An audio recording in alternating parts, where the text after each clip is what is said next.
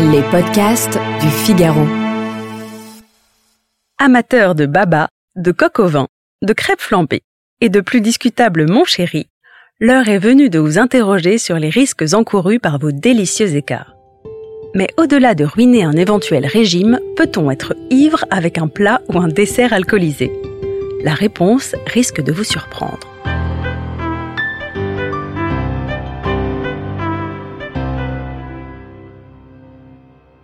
Parmi les légendes urbaines et autres faits divers qui reviennent régulièrement sur la table, on trouve le témoignage d'un malheureux glouton affirmant avoir été incapable de reprendre le volant après deux mon chéri, ou de dames de cantine étourdies ayant servi une portion de baba au rhum à une classe de CE1.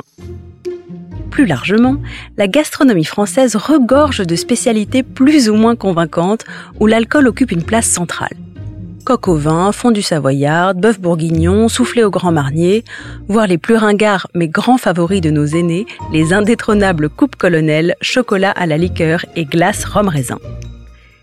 Mais au risque de décevoir les amateurs de scandale, il suffit de se pencher sur une calculette afin de réaliser que tous les plats, desserts et sucreries ne sont pas logés à la même enseigne et que la crise de foie apparaît généralement comme une menace hautement plus probable qu'une éventuelle cuite aux crêpes Suzette.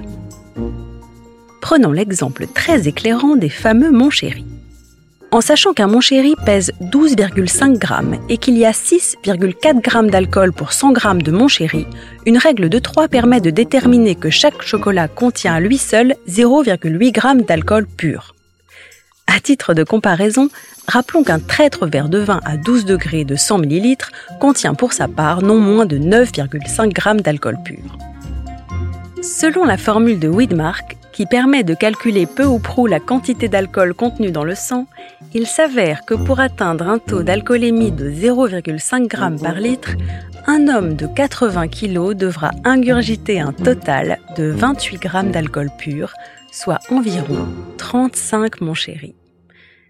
Enfin, pas tout à fait. Car si l'on prend en compte le fait que le sucre et la graisse contenus dans le chocolat vont venir freiner l'absorption d'alcool, il faudrait alors grimper à 45 unités pour commencer à avoir chaud aux plumes. Ceux qui pensent que les 0,8 g d'alcool contenus dans un Montchéri vont les rendre inaptes à la conduite sont donc clairement en délicatesse avec les mathématiques et contreviennent davantage aux lois de la physiologie qu'au code de la route.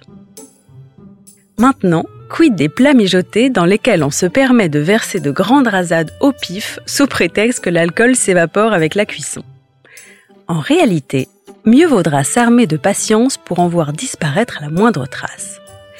Parce qu'il faudra non moins de 3 heures de cuisson pour se resservir sans crainte une deuxième cuisse de poulet au vin jaune dans lequel on retrouvera un taux anecdotique de 5% d'alcool, tandis qu'il en restera environ 45% pour une cuisson express de seulement 25 minutes.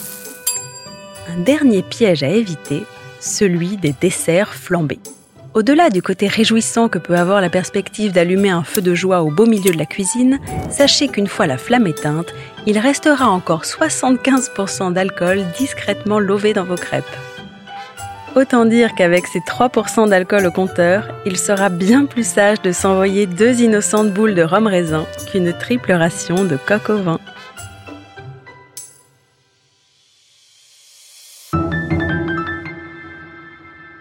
Merci d'avoir écouté ce podcast. Je suis Alicia Doré, journaliste vin. Vous pouvez retrouver Parlons Vin sur Figaro Radio, le site du Figaro et toutes les plateformes d'écoute.